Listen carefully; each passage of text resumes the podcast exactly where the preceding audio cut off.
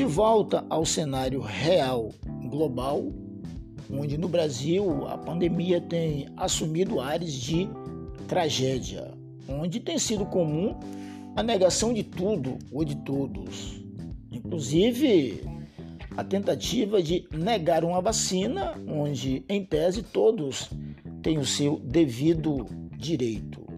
Para lhe dizer que no último episódio nós tratamos de refugiados, onde o enclausuramento do ser pode levá-los a decisões deletérias, podendo causar inclusive a sua neurotização da vida psíquica.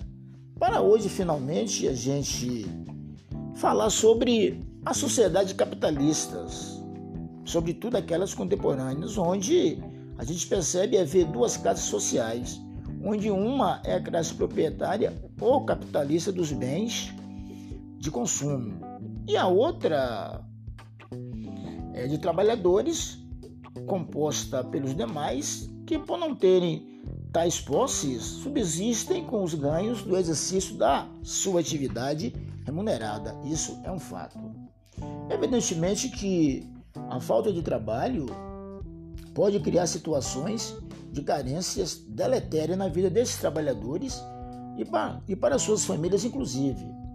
Para evitar essas situações, é que foram criados direitos para os cidadãos sem trabalho, que de outro modo estariam condenados à indigência ou à ilegalidade.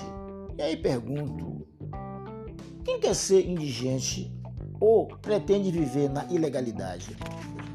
É uma pergunta provavelmente de difícil resposta para aqueles que não experimentam a possibilidade do desemprego.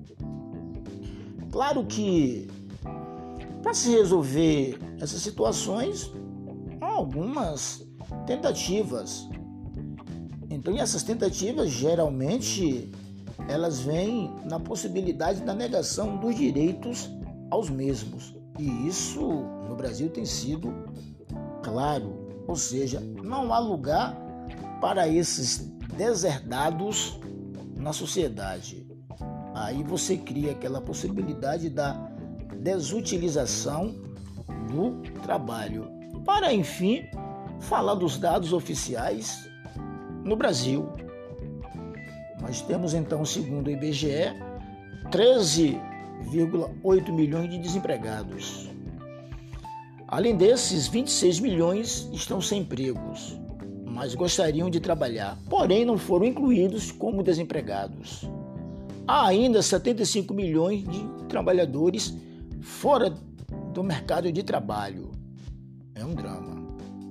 Então veja, são os dados, esses são os dados da realidade que se abate sobre os trabalhadores.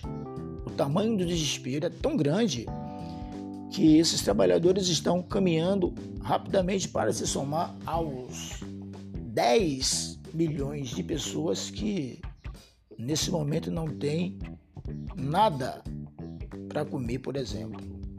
Ou seja, chegamos no fundo sem fundo. O que fazer? Da intuição ao conceito. E até o próximo episódio.